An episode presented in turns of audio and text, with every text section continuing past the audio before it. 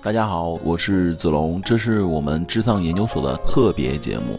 在元旦期间呢，我和我们北京的小伙伴邀请了我们的听众来到我们现场剧场，做了这几集的录制。我们也希望用新的形式，在春节期间给我们的听众带来不一样的感受。希望我们的听众在二零二二年丧气退散，开心每一天。Hello，大家好，欢迎来到智丧研究所。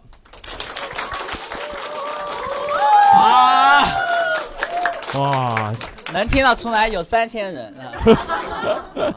那呢，我们今天呢是要跟大家聊一下二零二一年我那个丧气的那个瞬间啊，这是这个主题。那开始之前呢，一般我们会先让给就是让脱口秀演员打个样，对吧？我们就会找一个就很傻脱口秀演员 上来跟我们分享一下，是吧？你们猜猜是谁？小杨，就只有我一个人啊？你有猜吗？对，其实就是让小杨老师跟我们聊一下，就是在二零二一年，就是你有什么事情在深圳这个城市生活，然后让你突然很 emo。特别上的瞬间，其实我印象特别深刻，就是在二零二一年三月份，基本说是可以说是三月份一整个月，我都特别难受，因为？那时候我刚刚荣升为我们部门的小领导，你知道吗？就刚开始是挺开心的，就毕竟升职了嘛。他，但你知道升职之后，我就有一个问题，就我要去对接我们的老板，然后我们老板这不是好事儿吗？对接老板他是怎么和我对接的？啊，他是把我们公司所有的领导让你们站成一圈儿，然后他在底下骂你们，这叫他的对接方式。哦，就他每天早上都要开一个例会，就是我们在那儿等他，然后他舔了个肚子坐下来啊。就今天干的怎么样？他你们干的是废物，说养你们这帮废物就这样。哦，那你干什么工作呀？我是抖音编导呀，然后哦我主要就是帮他拍抖音，帮他宣传他的公司，啊，哦那就就这就是他的对接方式，我才 抛给那我等一下问一下，那你们抖音拍的到底怎么样？就是多少粉丝？三十八个。那我觉得没动手算不错了。是这样的，是这样的，我跟大家说一下，就前面那一两个月在公司待也挺好嘛。其实那个时候涨粉挺挺多的，我有一个视频就给他涨粉了一万八！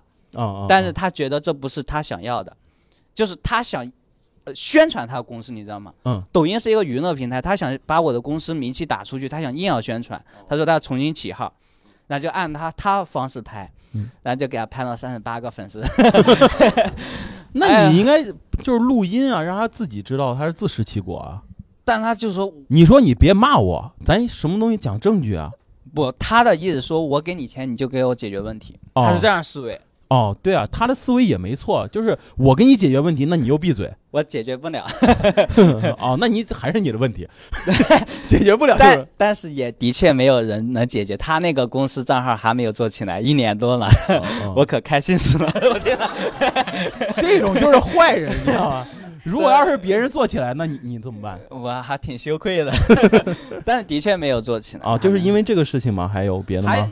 嗯，想当领导之后，我还要帮我的同事对接嘛，我要传达我们老板的一些意思，就就两头为难，你知道吗？有一件事儿，我给你们举个例子，就是有一个同事他要转正嘛，他原本月薪八千的，他转正之后的呃要求是月薪一万，哦，我们老板不答应，说只给他九千，但是觉得他能力还可以，嗯，他说你去跟他谈，哦。让他九千答应下来，嗯，然后我跟那个同事说，我说你的能力的确可以，要不你跳槽吧，这就是典型的二五仔啊！就我，因为我觉得你就是值一万了呀，你觉得值一万，但公司是你的吗？但 他的确做的很好嘛，然后但我们老板就那个同事离职之后，我们老板又把我骂一顿，啊然后 又把你骂一顿，对原因是啥？就是因为他不想让那个同事走。哦他想那个同事以低工资的呃程度接受这份工作，但是我的确就是二五仔嘛，我把他给劝跑了。然后就我觉得，这丧的应该是你老板，不应该是你啊！我觉得我们老板也是活该。我跟你们讲一个，就是我们老板经常就比如说早会要跟他报道我今天要干什么，晚会他要跟他汇报我今天这个事情完成的怎么样嘛。但很多时候我跟他汇报的时候，七点半去找他，他说让我等，等到九点。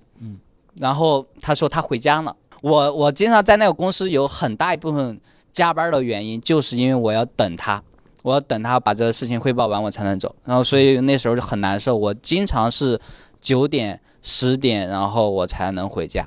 明白。那我现场问一下，就是大家吧，就是我们生活在深圳，呃，九十点下班的有多少观众？举下手，我看一下。我们现场调研一下。哇，你看看，还挺多的。他原来我这事儿也没多么重要。当然了，就是我觉得加班其实不怕。我觉得年轻人，尤其在来深圳的年轻人是不怕吃苦的。那其实最害怕就是浪费时间嘛，对吧？对对对对。所以那那时候就你知道九点十点下班之后，我回到家那基本上就是十点之后呢。那你不能离家，就是家能离公司近点吗？又不是买房子。租不起，哥哥。嗯。而且你回到家其实也也会有一点难受的，就是我还要做家务，你知道吗？就。当然，你回家还得接保洁的活儿。不是，是这样的，就我我和我女朋友住在一起嘛。哦哦哦哦。就我们俩还养了一只猫，你肯定每天都是有一定那样的家务做。我回家要洗碗，然后洗衣服，然后还得铲猫屎。对，铲屎、扫地什么的。嗯。所以你知道我我那时候基本每天都是十二点之后才能躺到床上。嗯然后躺在床上，我女朋友还要缠着我，你知道吗？然后我是一两点睡，然后第二天七点半左右就要起，所以明白明白。那是持续一个月的时间都是这样的。哎，你这个就能让你丧吗？就这个事情，我太丧了，我真的觉得有点凡尔赛，是吧？是不是有点凡尔赛？就是工作先升职了，然后被老板骂，哎呦好难受，还得给同事谈工资，然后晚上回家还有女朋友还有猫，这就叫丧吗？这不丧吗？你们觉得？不是，哎，你们还有更丧的呀？啊，太烦了是吧？说出你们的故事吧。那我觉得小杨这个其实也还好吧，就是你这个事情其实是很多年轻人都会遇到的。我真的很难受，那一个月我反正我上班就跟上坟一样，就这就是小杨老师给我们就是分享了一个他的故事。然后呢，我们因为这个次活动其实有做征集，然后我现场选呃选了就是四个投稿。那我会邀请我们的听众和观众一起上来，然后我们会分别想邀请。然后，当然这个过程中聊完的时候，大家如果是想发言什么的，都可以举手示意一下我，然后我就会给你递个麦克风，好不好？好，好，好不好？然后我们第一个朋友呢是珊珊，然后我们掌声有请珊珊来，珊珊来分享一下二零二一年比较 emo 的时候。我个人是在那财经类的公司做一个自媒体运营，就是新媒体的运营，就是短视频那一块的，对，就是也是拍抖音呗。抖音，然后所几乎所有的那种短视频自媒体的一个矩阵的搭建都会有吧，就是微呃抖音、快手、呃微视这一些的。就问一下，你的你们账号粉丝多少？有三十八吗？哎，我们账号抖音。应该没有三十吧？我赢了！哎，我感谢你说，我今天特别开心。所以，所以我一整年都很担心自己会失业，但没想到老板还给我升职了。可能老你你们老板还挺好，觉得知道是自己的问题。关键他手也伸不到我这儿。哦，对对对，他手伸不到你这儿是管不着我这儿。明白。那你的想跟我们大家分享，就是二零二一年有什么样的事情，然后让你变得就有一点点丧呢？就是用我朋友的话来说，我一我这个人都是一直都是比较消极，人设就是很丧气的那种，说话也是对，但是也还比较佛系。然后其实我个人对于工作啊，然后什么之类的一个态度都是比较佛系的。但是就是说，二零二一比较难受的话，可能就是说看到身边的人，就是一些感情生活啊，都是非常的丰富，但是我感觉我自己每天是。公司家还有出租房两点一线，就是这么一直过着。有一些呃非常细微的时刻，就感觉自己一个人在深圳这样一个非常大的像钢铁牢笼一样的城市里面生活，就还蛮孤单的。对，就会现在想找一个人了。呃，有点像征婚广告了。现在我感觉你说这句话像是找一个老伴儿，你感觉？找个老伴儿。对，他说那句话，感觉是他。孤单，然后你就想找老伴儿。哦，这就是八零后和九零后的语言体系不太一样啊。就是可能也，就是说人的一个感情体系，它友情、爱情、亲情都是不可或缺的嘛。但是我可能在感情这一块、爱情这一块的一个缺陷是比较大的，缺口会比较大。对。哪些瞬间会触动呢？对啊，哪些瞬间啊？有一个当下觉得很好笑，但后面回想起来觉得很 emo，就是高级喜剧，笑中带泪。就是十二月的时候有两天的时间很冷，还飘雨的那种。反正我个人加班都是很晚的，就是九点十点下班这样子。嗯然后到楼下的时候就发现就是飘着雨，然后我自己又没有带伞，就在那里啊，我想我要怎么怎么搞呢？然后旁边有个女生，就是也是在那里等，然后呢，远处一个男生就撑着伞走过来给他披，那我当然不记得了，我只 但是那个男生应该是要么撑着伞，要么就是把衣服对就撑着伞过来，然后就给他披了个衣服，然后就搂着他，然后撑着伞，两个人就没有搂着抱着走了。那这高难度吧？你也试一遍跟小杨我明白了，你是想要一把伞。啊，对我。有人你发送伞，现了关键点，哎，我居然没有想到这一点，买把伞不就好了吗？再租个人抱一下你。就原地找一下保安大哥抱一下我吧。有没有想找一个男朋友的打算呢？其实是，就是我觉得想找一个男朋友跟你就是时常觉得孤单这一点是没有是一定要共同，但是是对，没有共同的，就是，对对对但是你会不会就是落脚点会突然就是说，是我想需要有一个人陪一下我，然后我至少只觉得自己不孤单。嗯对。比如说你加班很晚的时候，有个人给你发个短信说怎么这么晚，然后需不需要我给你送点宵夜，或者说需不需要我去接你这种话你知，道现在就是有一种服务叫共享男友吧？我 就是他不会出现，他就会就是按时按点地会给你我。玩过，玩过，哎呀，我，哎呀我，你我朋这友那段时间觉得我有病，嗯，因为我经常在 QQ 上跟那个虚拟男友聊天，是的，这就跟他吵架。你啊，你知道他是 AI 吧？我知道他是个计算机。我知道，哦对，然后就是我一边骂他有病，然后一边在那里飞速的，就是工作也不做，就在飞速的跟他聊。然后朋友在旁边在后面看我很久，他说：“你有病啊，你是不是单身太久，单身出了那个脑癌真的是啊，但是我我听了有有那么一点点心心酸，酸有一点心酸。其实你想想，我们在深圳这种地方生活，多少还是有朋友的，就怎么都能把自己的情绪讲给别人听。但是他去选择了就是微软小冰，能和机器人吵起来，对你，而且又能和他聊很长时间。那确实，我觉得你应该还有很多东西是不太方便讲嘛。这样，在这打先打断一下，我问一下大家吧，我现场有多少是单身的？现在能举个手吗？我看一下，三分之二。哦，都是单身。你想，就正常好人家谁来看这个呀？哎，其？”实人家本来是来找搞笑的，为什么？没为什么被我吐槽是吧？没有没有，开心啊，开心啊，开心啊！能看出来，在深圳这个城市大概是两千一百万人口，然后年轻人的比例是占到一千三百万。嗯、其实单身的比例本身就很高，就有可能这是一个深圳的通病了。那我同时想问大家第二个问题，大家就是有时候会像有珊珊这种情绪吗？就是大家有没有就是在工作压力特别大的时候，然后特别需要有一个人，然后来慰藉一下你的情绪，包括在呃就是下雨的时候需要有人给你送把伞，或者说家里电器坏了就希望有个男人来修一下，这样。没有啊，就你很独特啊，其实我必须澄清一下，不是那种需要。你觉得孤单的时候，你会想想家，会想朋友，也会想说会不会有一个人能够共享你这种情绪，你会觉得没有这么的难过，并不是说那种特定的需求。来吧，那个小杨老师，刚才珊珊已经讲了自己的这个情绪了，想对他说什么吗？我刚开始来深圳的时候，我也会常常觉得就是缺少一个人的陪伴。就我我可能比珊珊不一样，是是我勤快，我主动主动，我我会用各种社交软件，然后就默默探探是吗？对对对，还在用吗？现在不用，现在不用。那未必呀、哎，就你好像知道似的。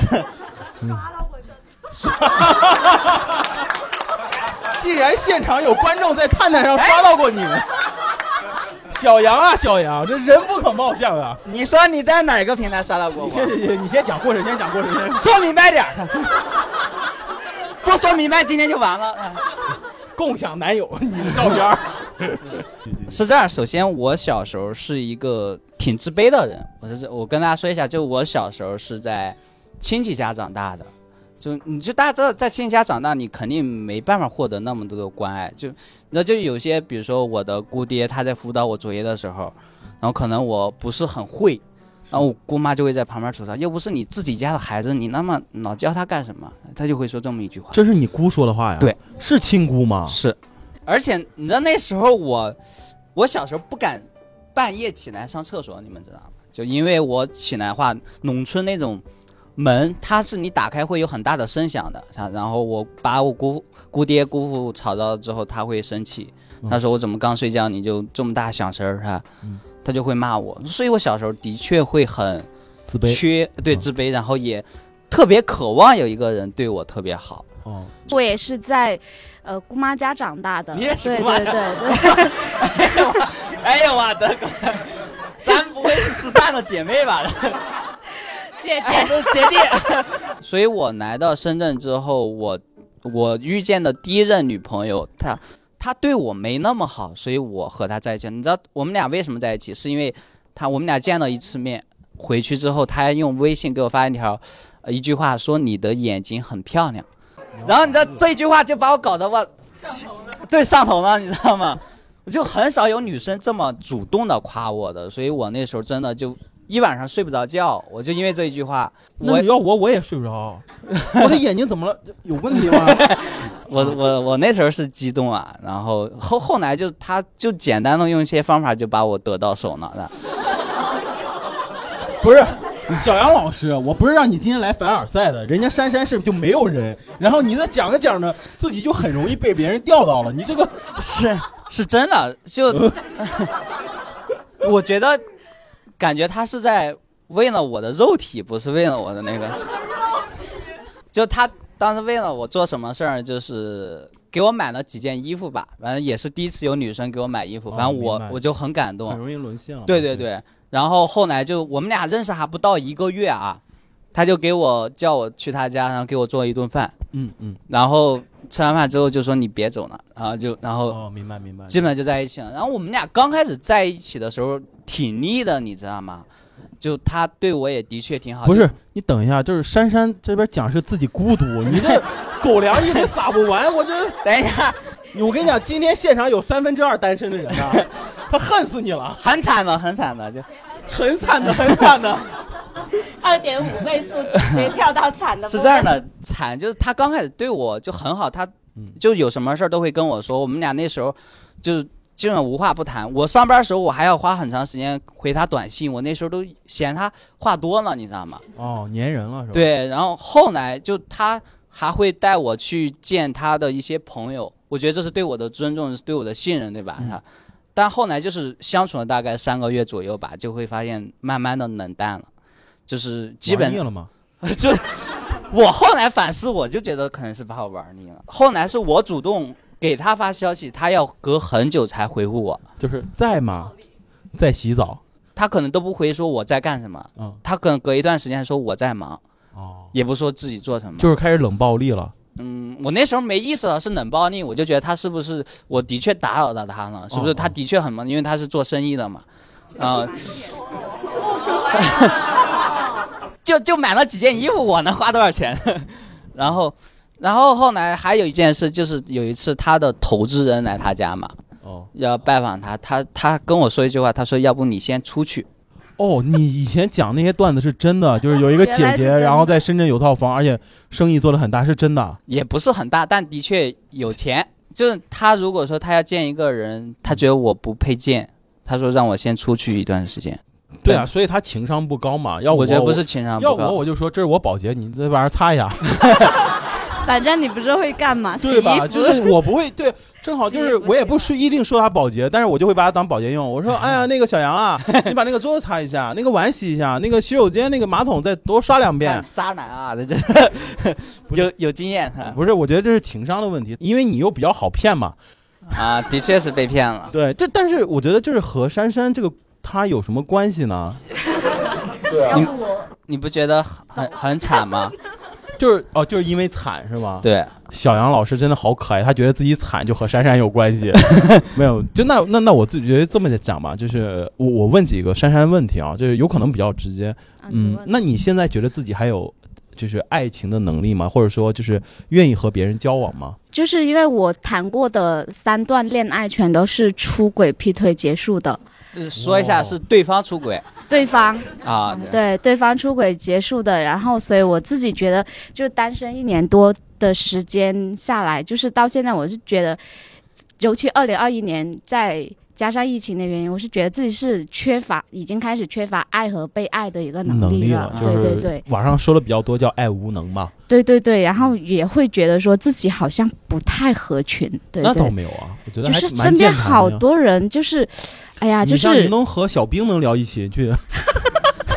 计算机都能聊一天，确实，对啊，挺合群的呀。那正常人都不会跟小兵聊一天呢，就是不合群才会选择跟小兵聊一天。再问个问题啊，那你现在呃，真的假设有一份感情来到你面前，你会愿意接受吗？我是想接受的，但是很多时候就是当他就是说来到我面前的时候，我又去衡量非常多的东西，就是说会担心他会不会发展成像之前一样的那种结果，就是他会。劈腿会去发现比我更好的人，会去喜欢别人。一开始他不会的，男人都那样，就是他不会因为别的好而走，他就是新鲜感。对，就是短，就是我也不能接受说他会短暂的去把心思放在别人的那里去。明白，其实就是还是会害怕嘛。对，最主要是害怕，然后会进行一个抵触。但是还是想。嗯，对对，但所以这就是一种。就是又纠结的状态，所以你看，他珊珊上来跟我们分享这个故事的，我自己觉得核心其实就是你有可能是经历过三段感情，然后被劈腿之后不太好，对，不太好，然后缺少了一种呃爱的，对，缺少信任感。吧，可能安全感、信任感关系当中，还有就是爱的能力，嗯，对，但是就是还是挺想，就是有机会的话是当然是想的。那你有没有尝试过去和别人发展新的关系呢？呃，就是其实有有尝试过，就是还蛮好笑，就是喜欢公司楼下的一个麦当劳的卖咖啡的小哥哥，就是写了个要微信的小字条，去买咖啡的时候，每次都不敢递给他，但是就是因为我每天都去买咖啡，他甚至是记得我都点香草拿铁。我教你一招，但是他已经离职了。啊，没用，哎呀哎呀。反正我后面去鼓起勇气问的时候，他说他已经离职了。你要我讲，我跟你讲，下次如果你要再遇到心仪的小哥哥，你可以跟他说，你的眼睛很好看。有用的，有用的吗？有用有用，就是智商八十以下应该能拿下。学到了，学到了，有用的，有用的，学到了。呃，我我想问一下，就是生活中。我觉得你挺漂亮的啊，然后生活中应该有男生追你吧？那呃，有有有，就是那你会接受吗？可能主要是他不是我的喜欢的那个类型，就觉得他人挺好的。我的方法一般拒绝人，我不会说你挺好的，我们不合适，我会说你一说这话就不是真心的。我觉得我们还是做兄弟比较好，我们肯定是兄弟了，就是这一种巧妙，就迂回以后就把关系发展成了兄弟。明白，对，也是他不够优秀才成。然后就会看，只要他是谈恋爱啦，然后我还是他单着的，就他目标会转移的非常快。我大部分追过我的男生都是这样子的，目标转移的非常快，在我这里变成兄弟以后就因为没有结果嘛，很快就对，所以我觉得也挺好。大家有各自的追求嘛，他可以去选择跟其他人发展成恋人关系，我可以继续保持我的单身状态，或者然后也继续跟他做朋友。对。珊珊讲了自己的故事，我想问一下现场的朋友，呃，听了他这个故事，有没有什么特别想对他讲的？我觉得他每次说，呃，就挺搞笑的。然后他讲的故事其实还是挺伤心，就是挺伤心的。对对对对，我们也知道，嗯，没有因此嘲笑。没有，我想说的就是这一个。这是你想说的。好，我收到了，我收到了。其实我觉得这个姑娘很勇敢，她其实戳破了一个真相，就是生活的时候会经常会偶尔的去用假笑去来掩饰自己心中那个痛苦。我我觉得她其实是真的很勇敢。当然我不知道这么讲大家能不能感受到我说那句话的意思，因为至少我离珊珊很近。她在讲这个故事的时候，虽然她在笑着讲，但是我能听出来，其实她是心里还是有一点酸的。我想问一下，你有没有原谅过他们？呃，第一、第二段的时候没有原谅，甚至说是事后我才知道他劈腿，因为第一任是劈腿我闺蜜，第二任是劈腿我学妹。啊，对，你确实挺惨的。小杨，你给我闭嘴！就我觉得我那个故事不值一提。掐掉他然后第三任是我。呃无数次，就我已经数不清了多少次抓到他在就是在陌陌探探上跟人聊天。哦，明白明白了。那你为什么会选择原谅他呢？其实我挺想问的，就是你一般至少我作为一个男生，我都觉得就是想法就是我发现了，那我就就我就不会原谅你了，因为这个东西只有零次和无数次嘛。嗯，对，就是其实原谅的状情况只出现在第三段里面，因为第三段是我临近大学毕业后才开始的，也是至今为止比较长的一段恋情。然后是我感觉我对自己感情有一个沉没成本的计算，我对他付出的东西我没有得到回报，我会觉得不甘心，这是一个方面。对，还有一个方面是。我自己就像和小杨一个情况，就是从小在亲戚家长大，所以对于呃一个感情上面有一块非常大的一个缺失，尤其是异性关系里面的一个。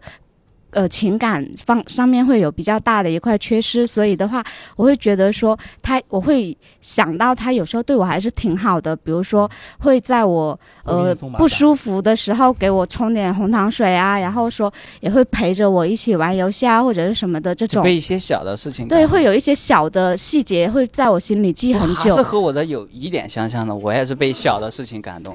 就会记很久，所以就觉得会不舍得，就是两个人相处的时候那种快乐的记忆，对，觉得还有得迂回的哦，地步，就会选择去原谅。那我问一下大家，有多少女生或男生都有他珊珊这种想法的？有吗？就是我和珊珊的心境特别的像，我是二月份的时候被甩了，然后我就一年一直都在单身，然后现在还会和前任朋友圈互赞，然后每次就是看到他赞我的时候，都会想复合。珊珊不一定想复合，你想复合吗？那时候确实就是，虽然说是有哭闹，但是当他说这么过不去这个坎，要不我们就算了，我会觉得不行，我不能这样算了。就是我会又突然一个转换，反而是变成去求求复合的这一个，就是开始给自己很可怜的找找一个台阶下。明白明白。我还是因为就是在一起时间太久了，就是想再重新开始一段感情，又要很合适，再去走到那一步，成本太高了，然后就是非常难。因为我们做至上嘛，其实经常会收到好多就是听众的来信，都是在讲感情和亲密关系这种。我觉得爱情这个东西真的是永久的甜蜜，就是大家都会很向往这个东西，大家都知道这个东西是我们生命当中或者生活当中必不可或缺的一个部分。爱情里面，我觉得有真善美的东西在，对吧？虽然是被包养，对他，他也是真的，对吧？那个感情是真的。我觉得这个是大家去追求的。我觉得首先我们去追求它，就是证明我们还是很热爱生活的。但是其实往往会有很多你们这种情况，就是因为遇到了渣男，然后就不敢再继续了。他这个其实医学上有一个叫什么，就是什么什么综合症，就是意思就就过激反应，那就是 PTSD。大家都会有这种反应。那其实我们就会面临到一个问题：我们要不要生活？要不要继续？要不要美好的生活？激战里面电影里面有一句话，就是当时是张家辉给彭于晏说了一句话，他说：“你不要怕，你怕一辈子都是输。”我觉得这个东西，它虽然是讲的是事业，我觉得在爱情上也是一样，因为呃，罗翔老师也说过一句话，他说：“这个世界上你最没有办法预知的就是在变化。”你唯一确定的就是还在变化，这也是人他本身面对这个世界要的选择。那既然是都是要变化，其实我们要去适应变化，而且不要因为就是你遇到了三个渣男，就所有的男生都是渣男。呃男生和男生还是不一样，就是呃，或者说呃，男人本身是没有原罪的，渣男是有，那男人不一定是有原罪，而且爱情本身是没有错的，只是我觉得是那些男生自己没有眼光。但我觉得我会是不是我也有问题？我觉得，如果你要真要说自己有问题，我觉得你就是不够自信。其实就像小杨老老师说的，你你也很漂亮，你也很优秀，而且我跟你近距离聊天，我能感受到你特别特别的善良，就你很在乎别人的感受，对你很在乎别人的感受，所以我是觉得那是那三个男生的自己的不幸，或者说他们自己没有眼光。嗯，我更建议你真的就是不要去太在乎过往了，就是真的是要去尝试的去问那个呃麦当劳的小哥哥要微信。人家都已经离职了，如果你现在想真的想找到他的话，你一定有办法。你可以问他的同事，他之前的联系方式，公司是有花名册的，对不对？你肯定是能要到，就看你自己愿不愿意。还是那句话，如果怕输的话，真的是一辈子会输。对，我会考虑的。我是觉得你录完节目，你可以去你那个麦当劳去要一下那个联系方式。你要勇敢的先走出这一步了，真的，因为我觉得你绝对够优秀。客气的就会这么说。对我觉得自己确实是不属于优秀的那一块儿人。那你那你觉得你问题在哪儿呢？你哪一点有问题？跟跟 AI 聊天还不是很大的问题吗？哦，你知道你知道我之前玩过一款软件是什么吗？奇迹暖暖，你们玩过吗？那是啥？我没玩过。这是换装游戏，女生的。这这一个女生她要穿什么衣服，然后去什么场合才合适那种。一个女生玩游戏我都玩儿，确实你们俩是失散多久的姐妹。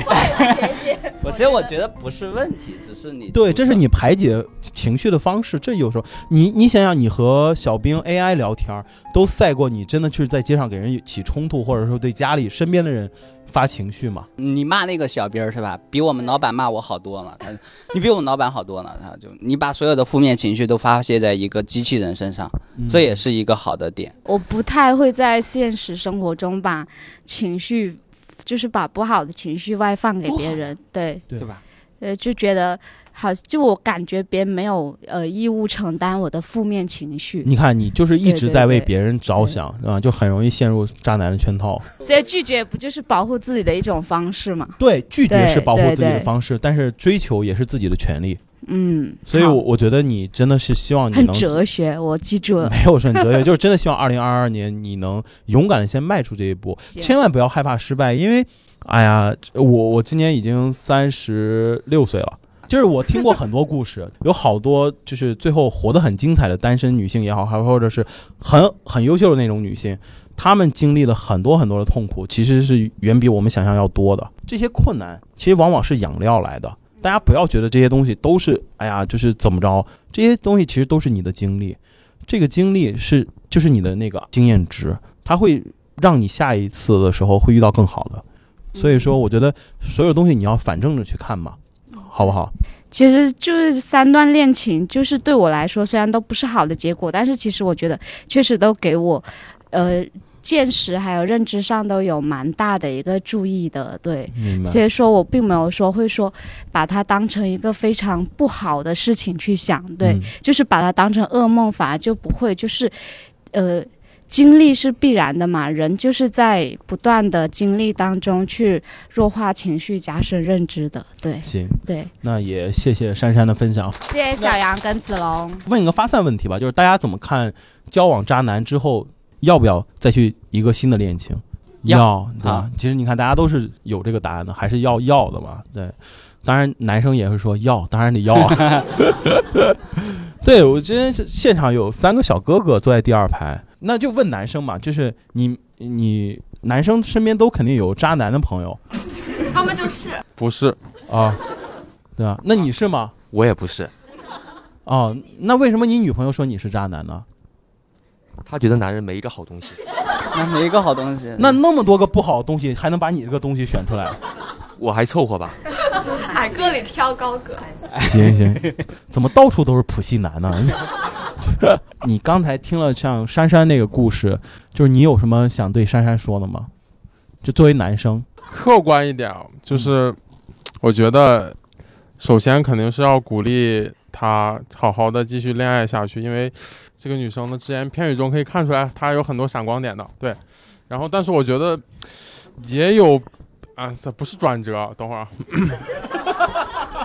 就是我觉得可能如果一段两段是这样，可能是偶然，但是三段的话还是要真正的去审视一下自己，不是说去找自己身上有什么毛病，我觉得是对的。对我觉得你可能和我一样，就很容易被骗。对，就是可能找的都是一类人啊，或者说嗯经历的事情都很相似，嗯，所以我觉得我觉得说很好。可以要开始下一段感情，但是不要太盲目，就是嗯，就我觉得深入思考一下是好。是是是是。说的好，说的好。那你和你女朋友在一起的话，你你也会那么平常开导她吗？就是说，没关系，渣男很正常，你要发现自己的问题。那那不会，那 那那不会，特别的可爱。然后谢谢谢谢谢谢谢。